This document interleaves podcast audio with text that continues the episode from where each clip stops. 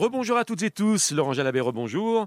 Bonjour. Après le carnet de route de Laurent Jalabert, journal de 8h, 10h donc, l'étape du jour, un contrôle la montre individuelle de 27 km 200. Et les 200 mètres ont leur importance. Bien sûr, dès le départ entre Changé et Laval, donc ces 27 km sont quand même assez spéciaux avec un parcours euh, sinueux, un parcours technique, un parcours qui devrait convenir à Julien Lafilippe, hein, qui a la possibilité d'aller récupérer ce maillot jaune. D'autant que les Slovènes, euh, pour chute et pour retard avant-hier, ont perdu des précieuses secondes au classement général. Le malheur des uns fait parfois le bonheur des autres. La Philippe n'y est pour rien, mais lui est arrivé dans le premier groupe à chaque fois. Derrière lui, donc, il n'y a plus grand monde pour venir l'inquiéter sur cette distance. Peut-être Wout van Aert, le champion de Belgique, qui est quand même un spécialiste du contre-la-montre et qui pointe à 23 secondes derrière Julien Lafilippe. Peut-être aussi Tadej Pogacar, qui est à 31 secondes derrière. Ça fait quand même de gros écarts. Et puis pourquoi pas euh, imaginer que Van Der Poel soit en mesure de se défendre honorablement, enfin en tout cas de conserver ce maillot jaune, lui qui n'a jamais fait un chrono vraiment à fond, à ce niveau en tout cas. Mais à la Philippe a de sérieuses références. N'oublions pas qu'il a remporté en 2019 sur la même distance le contre-la-montre de Pau, maillot jaune sur le dos. Je crois en sa